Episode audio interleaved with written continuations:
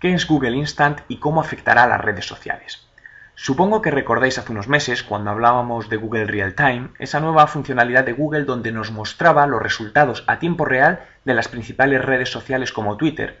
Pues ahora acaban de presentar Google Instant, y antes de contarte qué es, te invito a que entres en el blog juanmerode.com y podrás ver un vídeo. Alucinante, ¿verdad?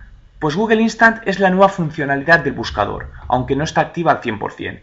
En ella podrás ver cómo varía a tiempo real los resultados de búsqueda según vas escribiendo tu consulta, con lo que pretenden mejorar la calidad de los resultados de cara a los usuarios. Pero viendo esto que viene, la primera pregunta que nos hacemos es, ¿entonces qué pasa con el posicionamiento en buscadores tal y como lo conocemos hoy? La respuesta está en lo que he defendido siempre y es que para maximizar los resultados de las acciones en Internet hay que hacer un plan de marketing online completo donde tengamos en cuenta distintas acciones como SEO, SEM, redes sociales.